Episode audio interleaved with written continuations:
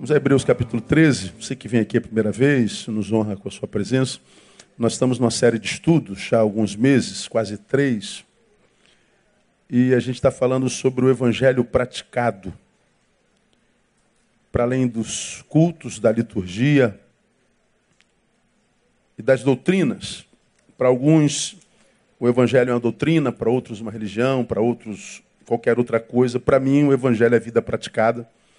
O Evangelho é o estilo de Deus para o homem, para a humanidade, e é prática vivencial, é dia a dia.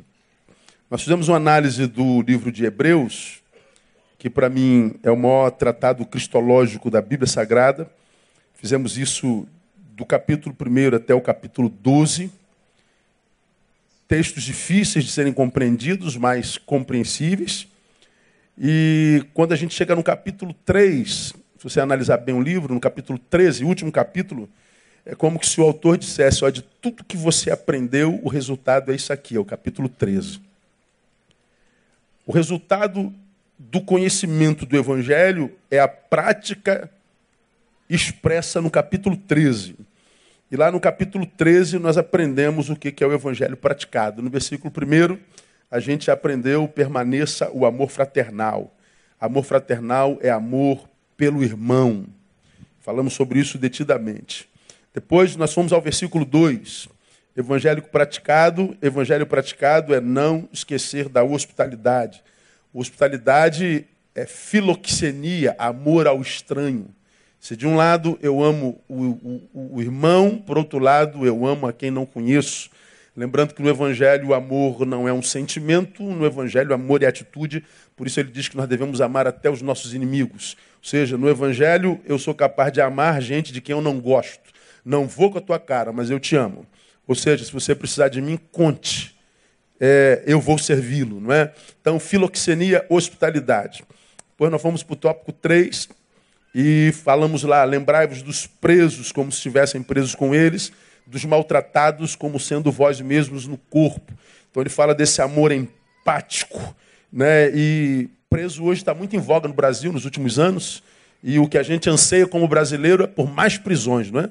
A gente queria ver muita gente presa nesses últimos anos, ainda quer ver, não é? Mas o texto diz que preso é um tipo de gente que a gente tem que lembrar com misericórdia. E hoje é muito difícil praticar esse negócio com relação ao preso. Estudamos isso bem, bem detidamente. E os maltratados, como sendo vós mesmos é, maltratados com eles. Ele fala da empatia que o Evangelho nos capacita viver com o nosso semelhante. Hoje a gente apedreja o semelhante, mas no Evangelho a gente é capaz de viver empatia. Não é? Fizemos a distinção entre empatia, simpatia e antipatia e também apatia. Não é tudo da, quase da mesma raiz. Aí fomos por outro tópico, fomos ao versículo 4, onde diz: honrado seja entre todos o matrimônio. Então, o matrimônio é algo para ser honrado. Falamos do casamento à luz da palavra, do casamento pós-moderno, falamos dos frutos dos mesmos e a, a, o disparate entre o que Deus pensa sobre ele e o que a pós-modernidade pensa, por isso esse fracasso geral sobre o casamento. Falar em casamento, domingo que vem é o último domingo do mês, no culto noturno, nós temos o culto da família. Esforce para trazer sua família, uma palavra muito tremenda para a família, domingo que vem, no culto da noite. Fomos para outro tópico, no versículo 5, e ouvimos lá no Evangelho praticado: seja a vossa vida isenta de ganância. Então nós aprendemos, cuidado com o dinheiro, ele pode adoecer-lhe. Adoecer-lhe. Né? Então, ah, dinheiro faz mal para a saúde, embora a gente goste demais dele. Falamos como é que um, um cristão lida com o dinheiro. Depois nós fomos por verso 7, como devemos tratar nossos guias. Lembrai-vos dos vossos guias, os quais vos falaram a palavra de Deus, e atentando para o êxito da sua carreira, imitai-lhes a fé. É o único tipo de imitação que eu acho que seja edificante. Não é? Então falamos de lembrar e, e imitar. Foi tremenda essa palavra. Aí depois nós avançamos, fomos ao, ao versículo 8, onde o autor diz: Jesus Cristo é o mesmo ontem hoje e eternamente. Veja, ele vem falando sobre vida praticada, de repente entra uma informação: Jesus Cristo é o mesmo ontem, hoje será eternamente. Então, ele está dizendo: Jesus Cristo é. Por que, que essa palavra foi introduzida aí no evangelho praticado? Porque Deus sabia que no tempo do fim nós seríamos tomados por uma sensação parecida com aquela do salmista, onde está escrito lá: diz o nécio em seu coração, não a Deus. De um lado ele diz: Jesus é. Nesse tempo está sendo dito: Jesus não é. Aí nós fizemos uma análise sobre o que, que Jesus diz ser. Ele se diz Deus. E falamos da gravidade de achar que Jesus é tudo menos Deus. Nós fizemos uma. Ficamos duas quartas-feiras falando sobre o é de Jesus, né, sobre a questão desse, dessa imutabilidade dele, dessa eternidade e tudo mais, que eu acho que você deveria ouvir demais nesse tempo onde o ateísmo, o moderno ou o antigo, graçam entre nós. Hoje, a gente vai para o versículo 9.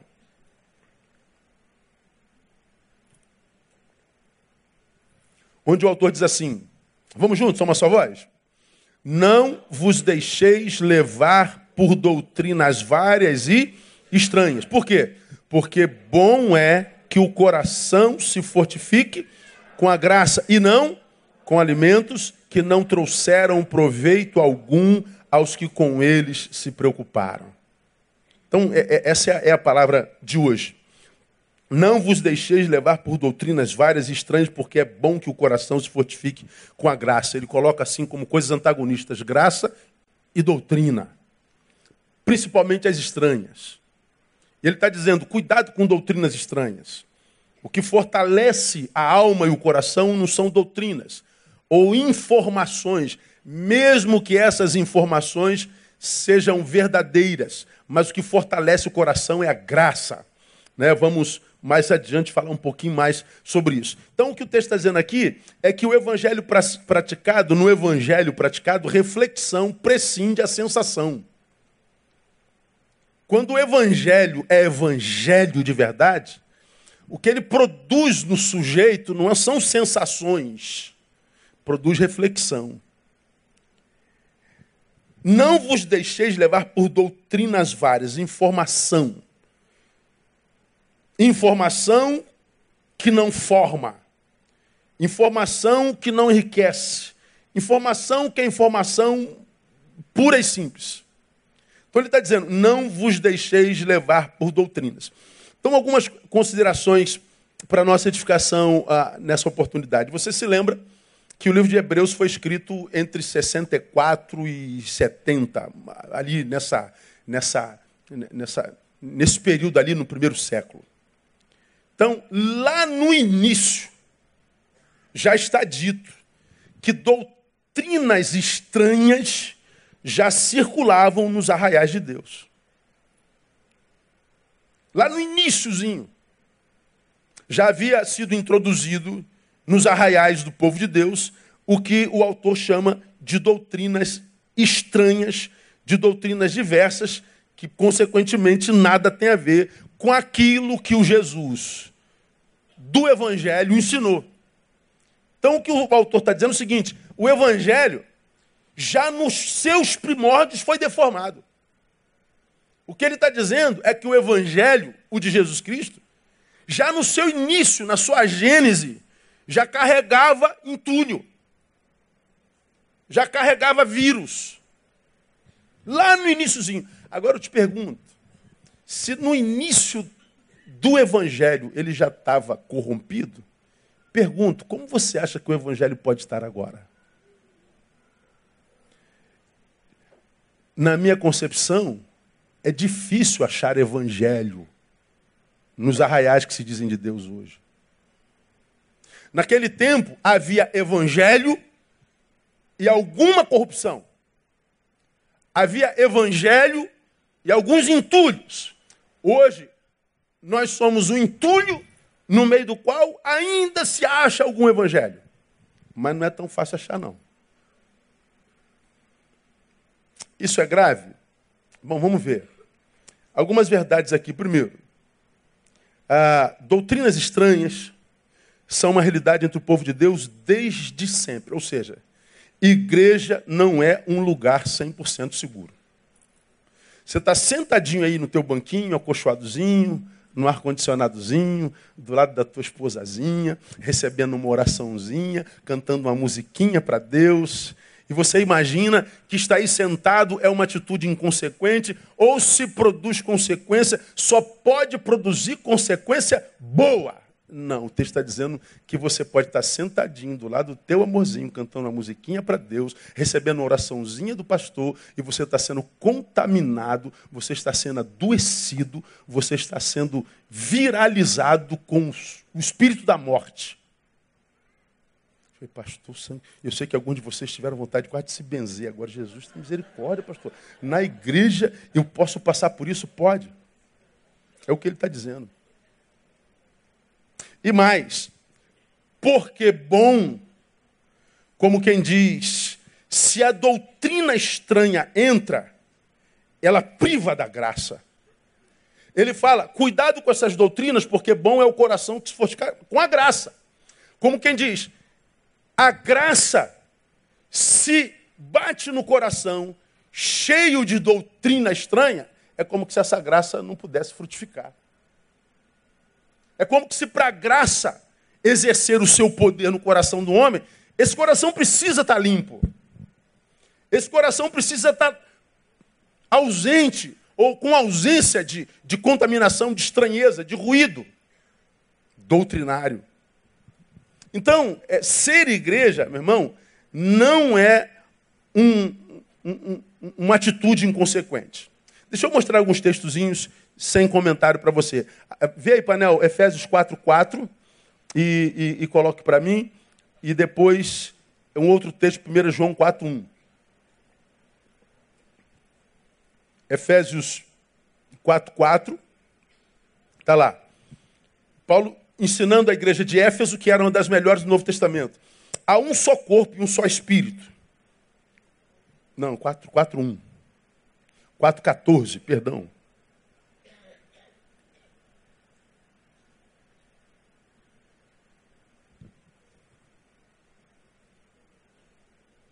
Apareceu. Para que não mais sejamos meninos, inconstantes, levados ao redor pelo que, minha igreja? Diga. Todo o vento de doutrina, que ele chama de pela fraudulência dos homens, pela astúcia tendente à maquinação do erro. Então, Paulo está dizendo que nós não sejamos mais meninos inconstantes, levados ao redor por todo o vento de doutrina. Paulo está dizendo que naquele primórdio, já nas igrejas estabelecidas, inclusive por ele, que foi aquele cara que foi transladado até o terceiro céu, aquele camarada cuja a sombra curava, cujo lenço curava, aquele camarada que viu coisas inefáveis, aquele camarada que viveu o que viveu, que edificou a igreja, está dizendo, mesmo numa igreja cujo pastor é Paulo de Tarso, tem vento de doutrina. Então, ah, para você que ama a igreja, como eu, estar sentado aí requer mais do que um exercício corporal, requer um exercício mental. Então, quando o evangelho é evangelho, ele nos capacita não só para ter experiências sensitivas com Deus, estou sentindo o poder de Deus nesse lugar, estou arrepiado, veja, Deus está aqui nesse lugar. A gente então é, é tomado por uma catástrofe espiritual e a gente confunde essa catástrofe com manifestação espiritual, como numa outra vertente da igreja brasileira, da igreja mundial. Quanto mais barulho, quanto mais sensações, quanto mais arrepios, quanto mais gritos, quanto mais urros, mais a gente diz, mais poderosa é essa igreja. Tu entra numa igreja, não tem urros, não tem arrepio, ninguém pula, ninguém grita, ninguém urra. Você diz, essa igreja é muito fria, essa igreja ou é batista ou é presbiteriana. Porque o evangelho, na cabeça de alguns, produz sensação. Produz arrepio.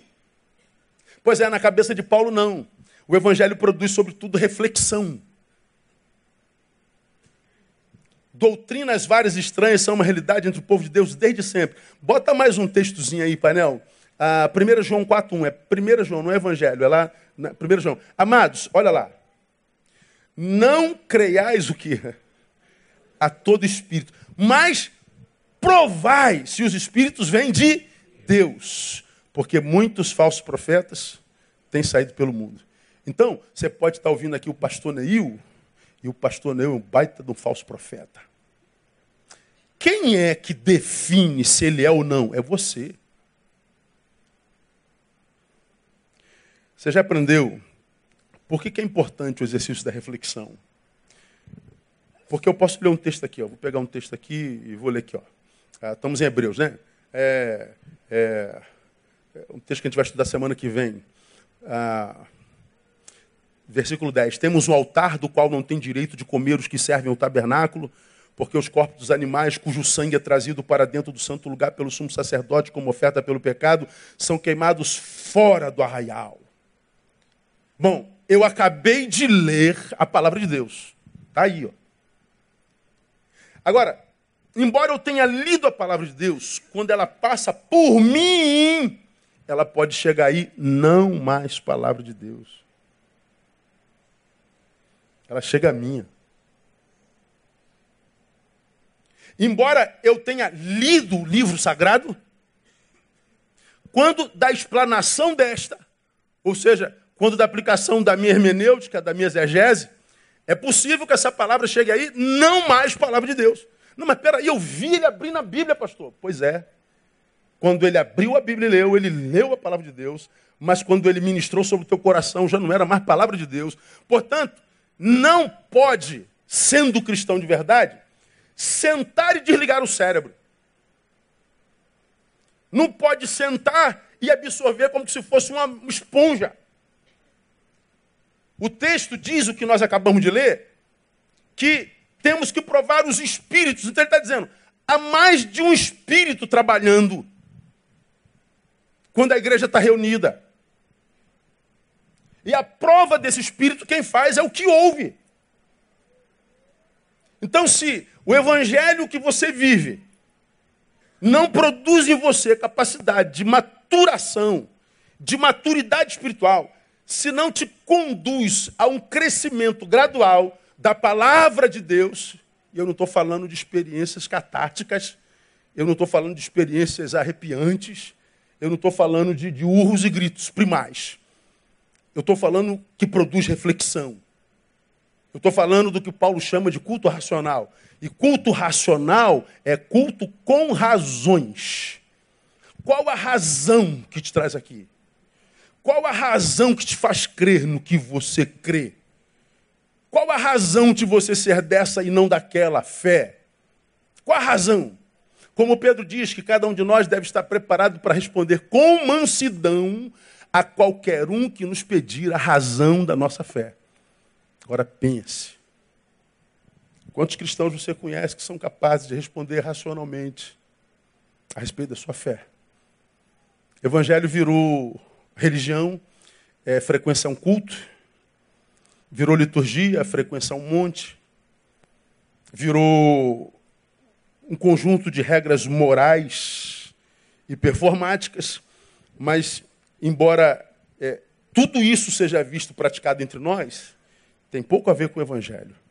Doutrinas estranhas estão aí entre nós desde sempre e estarão até o dia de Cristo Jesus. Então há muita gente que na igreja cresce, amadurece, evolui, e há muita gente que não vive nada disso exatamente porque está na igreja. Alguns deveriam sair de lá. Mas como é que eu vou saber, pastor? Cresça. Estude a palavra. O evangelho é mais do que um conjunto de doutrinas. Então, só para você ficar ligado.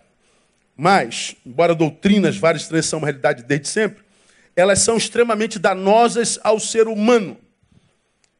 Danosas por quê? Se elas não matam, elas impedem de viver. Vou dar exemplo.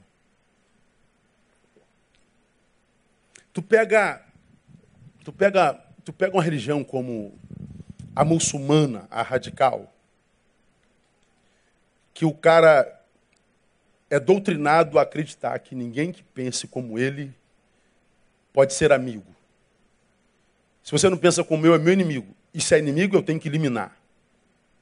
E você vê o camarada, você viu ah, ah, tantas vezes na televisão homens bomba enchendo o seu corpo de bomba, entra num ônibus e mata todo mundo e mata todo mundo em nome do seu Deus e da sua fé. Essa semana, Paulo, que um pai, a mãe e os filhos, na Indonésia, não foi? O pai, a mãe e os dois filhos, todos com bomba, se explodiram. O pai foi para um lugar, a mãe para o outro, os dois filhos menores foram para o outro e todos se explodiram. Uma família inteira foi dizimada em nome da sua fé. Julgam prestar um culto ao seu Deus. Julgam, juram e morrem por essa verdade. Não há quem demova dessa verdade, dado o poder que a doutrina pode exercer na cabeça de um ser humano. Ao grau de fanatismo que nós podemos chegar. Então, meu irmão, quando você ouve aí nas redes, no, no cotidiano, nas academias, de que os crentes muitas vezes são bitolados, fanáticos, muitos deles têm razão mesmo. Tantos de nós são fanáticos mesmos, bitolados mesmos. Gente que depois da religião deixou de evoluir humanamente falando. Há igrejas que não incentivam seus jovens a ir para a universidade, porque ainda acreditam que a letra mata. Claro que a letra mata, mas não é a, letra da universidade. Não é dessa letra que o autor está falando. Então, existem uns, uns, uns, umas doutrinas que a gente diz é de Deus, mas que, embora seja de Deus, não melhora a vida do sujeito.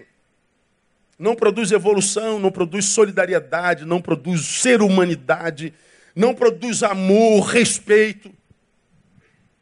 Então, é, quem é que precisa estar ligado nisso? É, é você.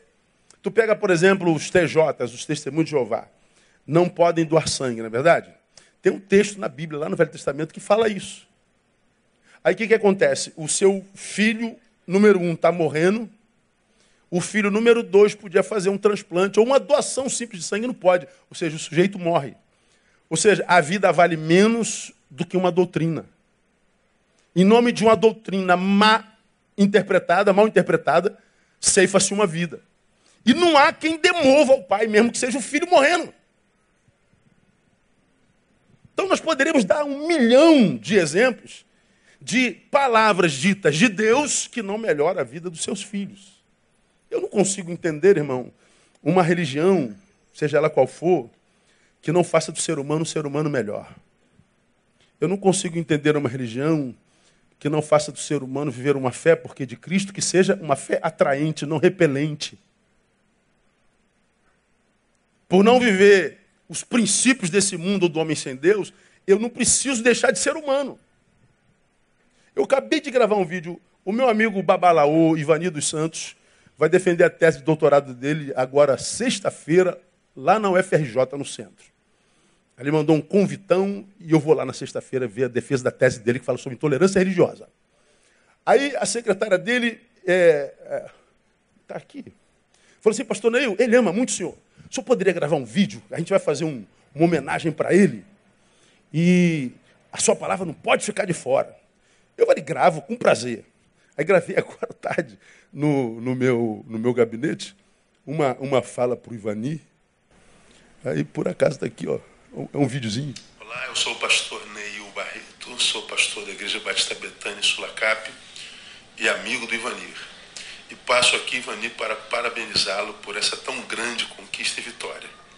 Como disse sua mãe, o menino se tornou doutor. E eu Louvo a Deus por isso. Louvo porque você é um ser humano exemplar. A despeito de viver uma espiritualidade diferente da minha, nós temos algo em comum que é ser humanidade. E o ser humano que você é enriquece o ser humano que eu sou e enriquece essa geração desumanizada dentro da qual nós estamos nesse exato momento da nossa história. Louvo a Deus por sua vida e espero que agora entre os doutores você possa fazer ainda mais por cada um de nós, pela cidade do Rio de Janeiro, pelo nosso país tão carente de gente saudável, equilibrada como você. Parabéns, meu amigo. Conte comigo. Deus te abençoe. Amanhã tem um monte de crente me apedrejando na rede, só porque eu botei isso aqui. Como que o senhor pode ser amigo de um macumbeiro? Pois é, porque o macumbeiro é gente boa. E eu não sou amigo de um monte de crente. Eu não sou amigo de um monte de pastor. E não escondo isso de ninguém. Eu falo aqui com a cara na lata, assim, ó. Porque a espiritualidade que não gere humanidade não pode ser de Deus. Porque o projeto de Deus é exatamente esse, de um Deus que se faz gente. Por que, que Deus se faz gente? Porque gente esqueceu como era ser gente. E ele então se humaniza para que, olhando para ele, nós vejamos como que gente tem que ser. Você já aprendeu que o Evangelho ensina a gente a ser gente como gente tem que ser. O caminho da espiritualidade não é de um ser humano tentar se transformar num santo, mas é de um santo tentando voltar a ser humano. E o que, que acontece com grande parte dos da nossa fé? Ficam espirituais demais e não conseguem mais ser ser humano saudável. E por que, que a ser humanidade de tantos seres humanos tem sido deformada? Por causa de doutrinas várias e estranhas. Você se lembra que eu preguei aqui alguns anos atrás o episódio da mulher que foi pega em flagrante adultério e os religiosos estavam com pedra na mão. A adúltera aos pés de Jesus. Os religiosos com a pedra na mão para apedrejar. Jesus, quando olha para ele, fala assim: ó, quem não tiver cometido pecado, atire a primeira pedra. Jesus está dizendo: o que, que a lei diz mesmo? Não, a lei diz que ela tem que ser apedrejada. Então vamos cumprir a lei. Agora, atire a primeira pedra aquele que não tem pecado. E você se lembra como eu vejo esse texto. Jesus sabia que aquela mulher era uma mulher da vida, uma mulher de programa. Jesus diz assim: quem não cometeu pecado, na minha concepção, ele está dizendo com ela. Diga que você nunca usou essa mulher como um objeto. Agora você está aqui dizendo que ela que é a pecadora só? O que Jesus queria saber, na verdade, sabe o que era? É se depois da religião ainda havia um ser humano dentro daqueles fariseus. Porque Jesus sabe o quanto que a religião pode desumanizar um ser. Jesus só teve problema com religioso. Jesus não teve problema nem com Zaqueu. Jesus, se viesse hoje, ia se dar bem com o pessoal do Lava Jato. E o pessoal ia devolver o dinheiro todinho se conhecesse a Jesus, entendeu, irmão? Jesus ia visitar o Cabral na, na cadeia. Jesus ia visitar o, esse camarada todinho aí. Jesus não tinha problema com a prostituta, Jesus não tinha problema com criança, Jesus só teve problema com religioso. Porque tomados por doutrinas estranhas, e são estranhas porque não geram humanidade. Então, cuidado com o que você vê aí. Ok? A gente fala dos muçulmanos, a gente fala dos TJs, mas a gente fala também é, do, do, do, dos evangélicos que vivem fé estranhas, esquisitas, à beça. Bom, eu, eu, eu preguei isso aqui uma vez. Eu, eu fui pregar na igreja algum tempo atrás, aí me pegaram no hotel, eu cheguei, fui direto para o púlpito. Quando eu fui chegar no púlpito, assim, tal, a irmãzinha levantou, botou a mão no rabo, não sobe, tira o sapato. Eu falei, tiro, não tem problema nenhum. Estou na casa dos outros. Se botar ovo, eu como ovo. Se botar jacaré, eu como jacaré. Eu não vou falar, tirei. Quando eu fui subir, ela botou a mão de novo. Peraí, tem que botar um óleo na cabeça. Falei, não, mão na minha cabeça já pega, irmã. Aí não dá. Não, mas tem que botar. Não, ela pegou, botou na testinha assim, um dedinho. Eu falei, bota a mão para me abençoar, porque que gente que eu não conheço não põe mão na minha cabeça. Aí ela botou o óleozinho na testa. Não tem problema nenhum. Quando eu fui sentar, ela disse, não, nessa cadeira não, que essa cadeira é do anjo.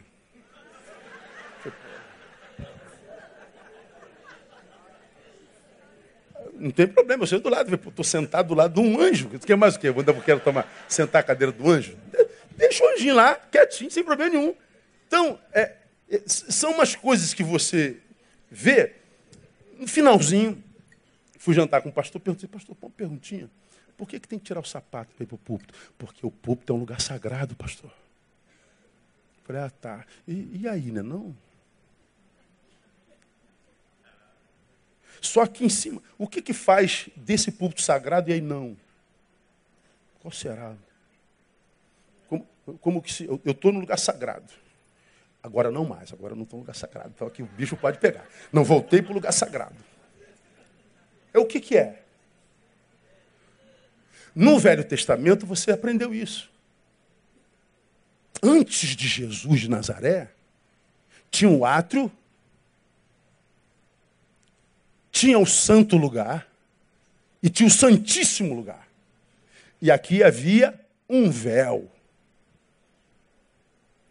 Aí ficavam os sacerdotes, lá fora o povo. Aqui dentro só entrava o sumo sacerdote, que ia espiar o pecado do povo. Ia sacrificar o animal. Agora, pelo que me consta, quando Jesus foi levantado e o seu espírito foi entregue, diz a palavra que o véu se rasgou de alto a baixo. E quando o véu se rasga de alto a baixo, ele está dizendo: não existe mais santíssimo lugar. O lugar santíssimo agora é lugar para qualquer sacerdote, o lugar santíssimo é lugar para qualquer um do povo de Deus. Não existe mais separação. Santidade não é mais uma geografia, é um estilo de vida. A mulher do poço não sabia disso ainda. Não, nossos pais disseram que é em Jerusalém que tem que adorar. Não, filho, isso não é nem Jerusalém, nem aqui, nem lá. Deus é espírito, importa que os que adorem, o adorem como agora em espírito em verdade. Não é mais uma geografia, meu filho. Não é mais um casaco, não é mais uma liturgia. Então a gente vê um monte de práticas estranhas que o ser humano jura que é de Deus, mas o que está fazendo é te impedindo de viver a vida com plenitude. Um monte de proibições loucas. Um monte. Eu, você, você vai se lembrar, não vai dar para acabar esse sermão hoje, não, eu nunca consigo acabar o sermão eu estou no congresso de família. E o pastor está dando uma palestra sobre sexualidade. Eu falei, opa, vou lá. Aí o cara começa a falar assim, irmãos, os irmãos precisam entender que quando a gente está no ato sexual com a nossa esposa ou marido, nós estamos vivendo uma batalha espiritual. Eu falei, meu Deus, se eu for pensar em batalha espiritual, quando eu estiver com a minha mulher, vai dar ruim. Quando eu estou lá, o espiritual nem entra, sabe como é que é? É o único lugar que o homem pode ser bicho. Ah, e ele continua falando, eu estou sentado lá no meio, ouvindo. Quando a irmã, quando o irmão faz sexo nessa posição, aquela posição tradicional, e não sei o que, papapá, então, o que, que acontece? Os anjos entram e abençoam o seu coito. Mas, se o irmão faz sexo assim, assado, ele fala oral, anal, oral, oral. Ele está dizendo, quando você faz sexo assim, os anjos se afastam e o demônio entra. Cara, a minha cabeça viaja, cara. Falei assim, cara, tô eu, Andréia, um monte de anjo, um monte de demônio. Falei, é muita gente no quarto, não vai dar. Não, não, vai dar, não, não dá, não. Aí, tu imagina, tu tá lá naquele ato abençoado por Deus. Aí você fala assim: não, não, não, não, peraí, meu amor, isso aqui é demônio, para, sai fora, demônio. Vem anjo. Não, isso é anjo, anjo pode, sai demônio. Tu imagina, tu imagina a loucura. Aí depois chega o casal, estamos tendo problema sexual, a gente não está se entendendo muito bem, que não sei. Claro, é uma é loucura eu, eu, eu, ficaria aqui o ano todo mostrando um monte de coisas. E a gente não quer falar de igreja dos outros, pelo amor de Deus. Mas quem tem que fazer essa distinção é você individualmente. Individualmente. Então, elas são extremamente danosas. Portanto, guardar-nos delas é dever de cada um de nós individualmente. Nós somos a, a, a, o alvo dessa doutrina, se ela for de Deus, mas nós somos o, o, o, as vítimas dessas doutrinas se elas não forem de Deus. Deixa eu mostrar para vocês alguns danos provenientes da doutrina sem razão, da doutrina irracional, dessa doutrina estranha a respeito da qual o autor fala. Primeiro, além dessa que já mostrei, falsa sensação de plenitude. Falsa sensação de plenitude. Por que falsa sensação? Quando uma pessoa é demasiadamente voltado para a doutrina, aquela pessoa que entra na tua e faz, essa igreja não tem doutrina. Não, não, nossa igreja betânia, isso é, é, como, é como é que fala? É, porta larga, igreja da porta larga. Isso é Babilônia. Essa igreja não tem doutrina. Quando ele fala essa igreja não tem doutrina, do que, que ele está falando? Me diga você. Está faltando o quê? Proibições, limites, cerceamentos. Ou seja, lá pode tudo, mas você não pode no Evangelho. A Bíblia diz: todas as coisas me são. Só que nem todas as coisas convêm. Todas as coisas me são lícitas, mas eu não me deixarei dominar por nenhuma delas. Quem disse convém ou não sou eu, quem não se deixa dominar sou eu. você não deve parar de fazer porque o pastor te proibiu. Por que você não faz? Minha religião não permite, pastor. E se permitisse? Ah, eu caía de boca. Ah, eu, eu me chafurdaria nisso. Então, se você só não faz porque sua religião não permite, você não é discípulo de Jesus, você é um cão adestrado. Você é um fantoche da religião. Retardado. E o pior, o cara que é voltado para essa doutrina, ou seja, para o comportamento externo, esse camarada que gosta de limites, como quem diz, eu gosto de proibição, me proíbe, pastor. Porque, pastor, é, o que, que eu posso fazer? Tudo, irmão. Como assim? Tudo. Vou dar um pânico no cara. Porque administrar liberdade é muito mais difícil do que se entregar à cadeia. Ser livre é muito mais difícil. Agora, o que, que diz o texto? Para a liberdade, Cristo nos chamou. O problema é que, como você já me ouviu pregando sobre o filho pródigo, liberdade sem maturidade transforma o sujeito no construtor do seu próprio chiqueiro. O filho pródigo quis liberdade, mas não tinha maturidade. Foi parar no chiqueiro. Ele construiu o seu chiqueiro. Por que, que igreja cerceia e proíbe? Porque tem consciência que não sabe gerar uma, uma, uma congregação reflexiva. Não ensina a pensar. Então tem que castrar, ué. Por que, que a gente não ensina a pensar? Porque quem pensa, questiona. Peraí, pastor, vamos me, vou me questionar, pastor. Qual o problema, pastor? Do que, que o senhor tem medo? Não tem argumento? Ou não tem certeza do que está pregando? Aí a gente vive nessa, nessa filosofia do Brasil. Por que, que o Brasil, o terceiro mundo, não investe em educação, irmão? Porque um povo sem educação se manobra fácil. Porque um povo sem educação é poder sem cérebro. É burro de carga. Agora, dê educação para o povo, você vê se essa balbúrdia que está aí acontece. Ah, na igreja é a mesma coisa. Dê é, pão e circo. Panis et circense. Dê ao povo a sensação de poder, de glória, de arrepio, que ele sai feliz da vida. E o povo sai da igreja e diz assim: Nossa, foi muito poder de Deus essa, nesse culto. Esse culto foi maravilhoso. Deus se manifestou. Foi só poder, fogo e glória. Legal. Muito poder. Aprendeu o que nesse culto, irmão? Não, não aprendi nada, mas foi uma benção. O meu povo, é meu povo, está sendo destruído porque ele falta conhecimento. Você já aprendeu? Tem uma carroça, um carroceiro e um cavalo. Quem tem mais poder, o cavalo ou o carroceiro?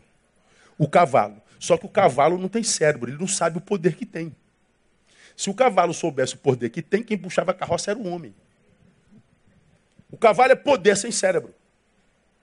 O homem não tem poder, mas tem cérebro. Tem conhecimento. Aí você vê uma geração de 61 milhões de evangélicos, como eu já tenho pregado aqui, que não faz cosquinha no Brasil, e 12 alvoroçaram o mundo. 12 alvoroçam o mundo, 61 milhões não faz cosquinha num país. E o pior, se acham os crentes. Então, esse, esse crente demasiadamente voltado para a doutrina, para a religiosidade, para o moralismo, ele tende a se sentir um ótimo cristão, já viram? Ele se olha assim de cima para baixo. Tem, tem, lugar que eu vou, irmão, que é engraçado assim. Vai. Você vê, tem, uma vez eu fui no aeroporto, fui, fui pregar no, no, Mato Grosso do Sul. Aí fui pregar numa igreja dessas pentecostalzona aí. Aí eu cheguei no aeroporto, tinha umas 40 pessoas. Tinha pessoas, tinha uma faixa bem-vindo, pastor Neil Barreto. Tinha, tinha nego tocando uma, uma bandinha. Aí eu saio, na, na, já contei isso aqui, eu saio na, no desembarque, aí chega eu com a camisa do Bob Marley, preta, calça preta, bota preta surrada e com a mochila, aquela mochila ali, ó. Essa aqui que eu viajo. Quando eu vou num dia, volto no outro. Aí chega, chega o famoso Neil Barreto. Aí. Aí eu saio, todo mundo de terno e gravata.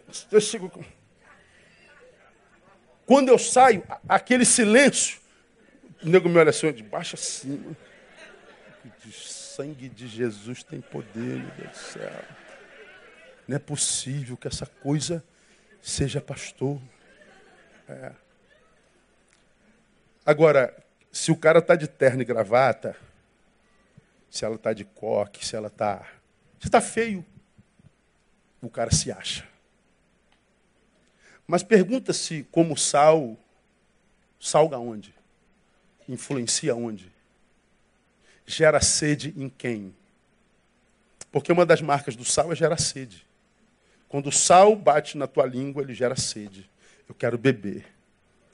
Nossa vida tem que fazer brotar no outro o desejo dele beber da mesma fonte. O que a gente vê hoje é muita gente desistindo da mensagem por causa dos mensageiros. Nossas imagens são repelentes. Nossa humanidade não é saudável. Nossa inserção, influência social é pífia. No meio intelectual, para eles, o, o, planeta evangélico é um planeta no qual não há vida inteligente. Quando acham uma vida inteligente no planeta, meu Deus, a vida inteligente lá. Essa vida é requisitada. Porque o, o intelecto clama por transcendência. Então, ah, essa, essa falsa sensação de plenitude. Ah, ele, ele se sente um ótimo cristão.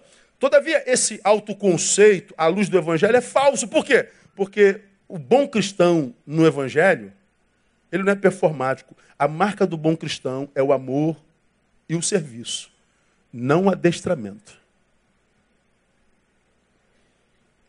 Amor e serviço são, no Evangelho, intrinsecamente ligados, eles são inseparáveis. Todavia, é possível servir sem amar, mas é impossível amar sem servir. Se eu fui alcançado pelo amor de Deus, graça, porque eu sou pecador e destituído da glória de Deus. Todos pecaram. Eu estou destituído da glória de Deus. Que cai sobre mim é juízo.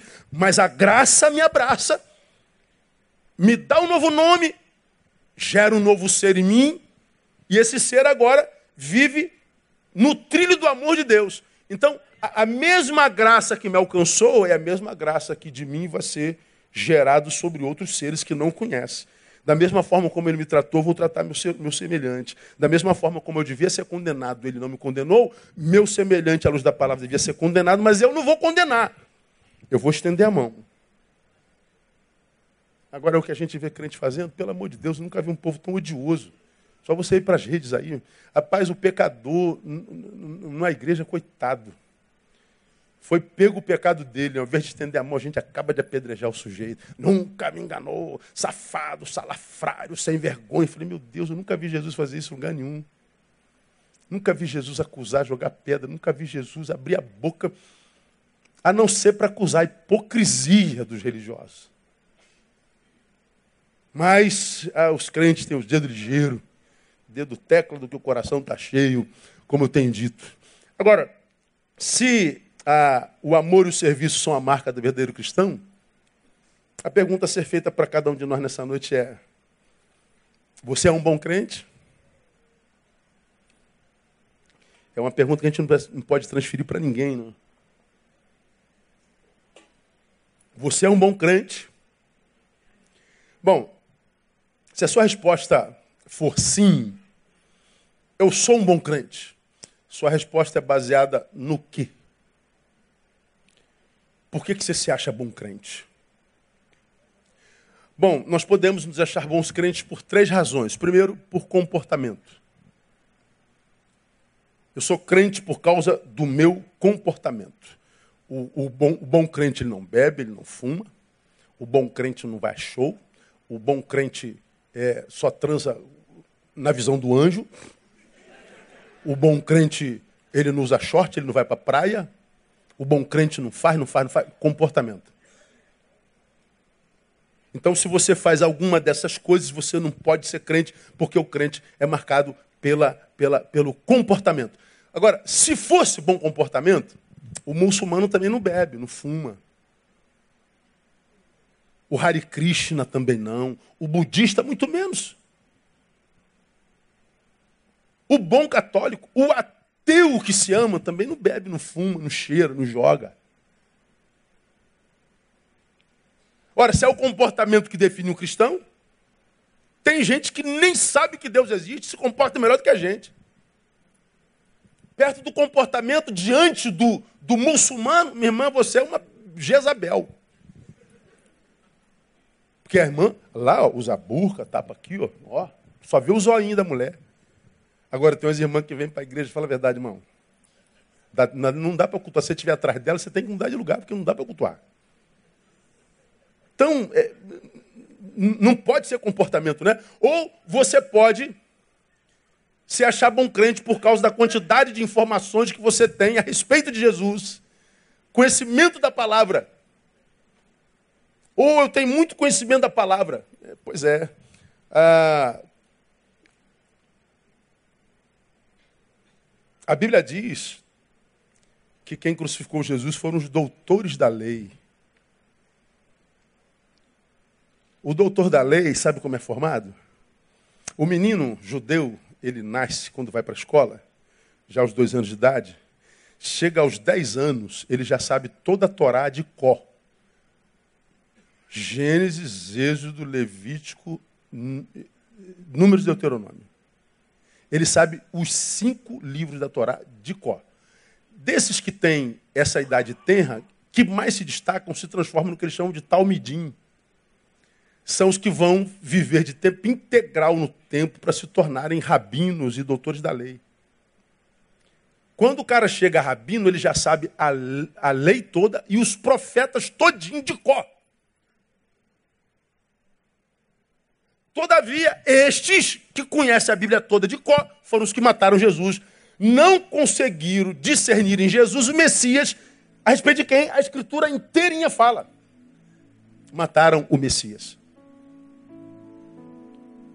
Aí existem os crentes de hoje que se acham excelentes crentes porque ele tem muito conhecimento bíblico, como aquele irmão que chega perto de nós na igreja. Pastor, eu queria fazer uma pergunta para o senhor. Aí ele vem com aquelas perguntas assim: Pastor, o senhor sabe quem foi o irmão da tia, do cunhado, do vizinho, de Mefibosete? Irmão da tia, do cunhado, do vizinho. Eu não sei nem quem foi Mefibosete, irmão. Não lembro. Agora, quem foi o cunhado da tia, do vizinho? É aquela pergunta que ele faz só para dizer assim: Eu sei, pastor sei mais do que meu pastor. O, o Vitinho, eu fiz uma pergunta para o pastor Neil que ele não sabia e eu sabia. Veja como é que eu sei a Bíblia, eu marquei ele. Agora, tu pergunta assim, tá, esse teu conhecimento produz o que na vida de quem? Se você não soubesse, mudaria o que a tua vida? É informação que não forma. No é Evangelho. Começamos o capítulo 13 de Hebreus. O Hebreus termina dizendo: permaneça o amor fraternal. Como quem diz, se você não entender tudo a respeito do que diz Hebreus, que é um livro difícil, se você não for daqueles que consegue decorar tudo, como alguns que sabem tudo de cabeça, não tem problema. O que tem que permanecer no final é o amor. O que vai contar no final não é o quanto eu fiz, nem o quanto eu sei. O que conta no final é o quanto eu amei. Tivemos na Cepal, eu e Paulo, a semana toda. Pastor Antônio Carlos Antônio Carlos Costa, meu amigo lá da Barra da Tijuca, citando uh, uh, Lloyd Jones, ele falou que nós temos, como igreja brasileira, a fé dos demônios. Nós temos fé de demônios. Fazendo referência a Tiago 2,19. Crês tu que Deus é um só? Fazes bem. Os demônios também creem e estremecem. Os demônios têm fé. O que é fé de demônio? é fé sem misericórdia. Fé que não produz solidariedade. Fé que, embora se possua, existe para matar, roubar e destruir. Fé que não gera vida. O religioso é esse que se jacta do seu comportamento, da sua indumentária, da sua linguagem, do seu conhecimento bíblico, mas não tem misericórdia. Não tem graça, não tem bondade, não tem solidariedade, não tem ser humanidade. O camarada é um poste, ele é frio, ele é calculista, ele é mau. Então, se as informações sobre a palavra, se nas informações sobre a palavra, saiba que foram os doutores da lei que mataram Jesus. Escute e grave. Conhecimento bíblico sem misericórdia gera homens pedra que enxergam o próximo como árvore e que apedrejam o semelhante que cometeu o pecado idêntico ao seu. É evangelho sem Jesus de Nazaré. É conhecimento bíblico sem misericórdia. Geram homens pedras, que veem os outros como árvore e que apedrejam o semelhante, que cometeu o pecado semelhante ao seu. É, a religião faz mal. Se ela não vier marcada por misericórdia. O fruto distintivo do cristão é o amor. Se não há este, não há cristão, irmão. A religião. Deixa eu terminar.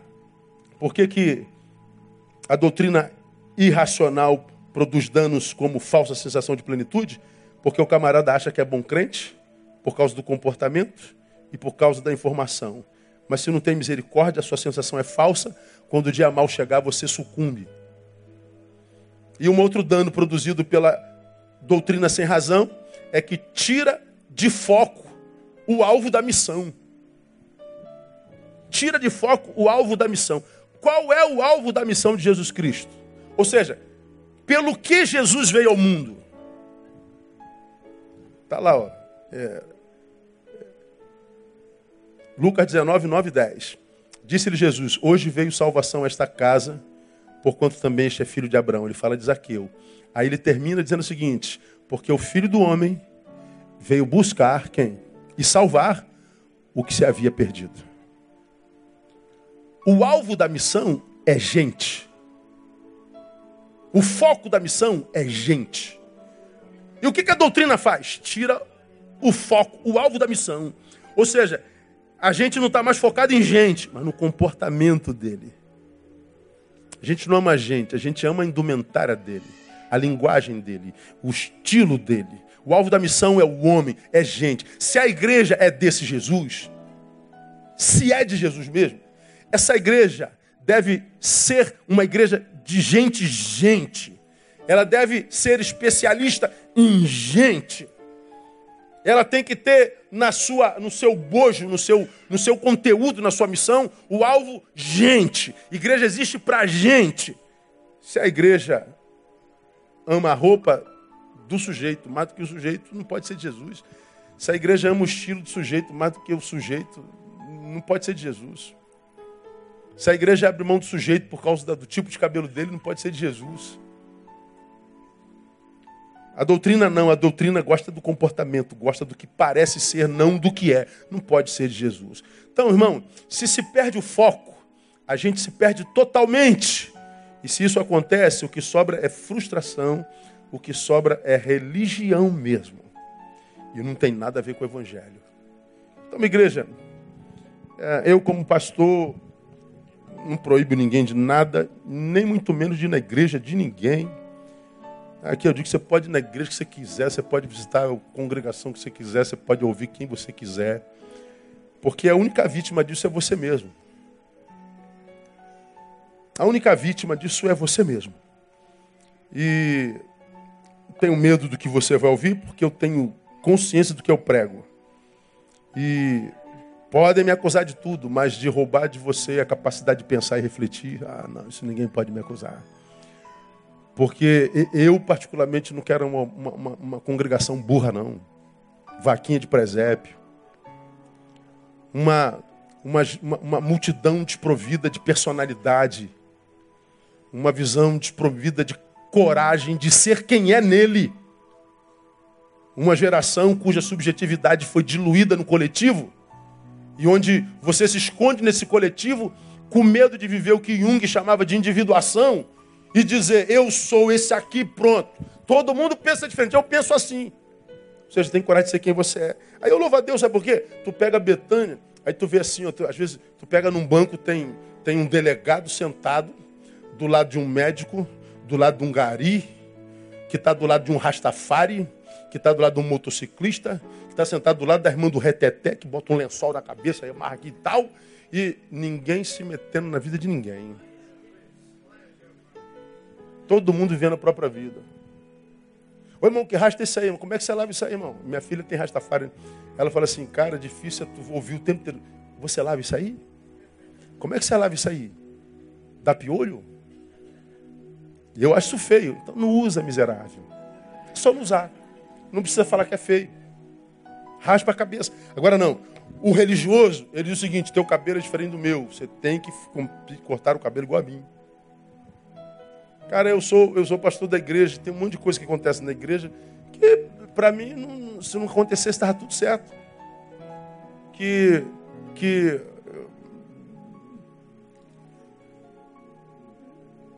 não são imprescindíveis, mas é dom de gente.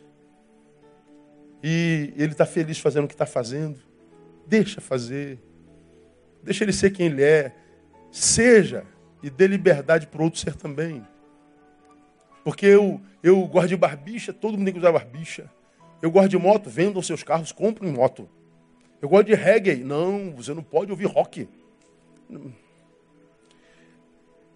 O Evangelho é a capacidade que Deus nos dá de sermos quem somos no coração dele.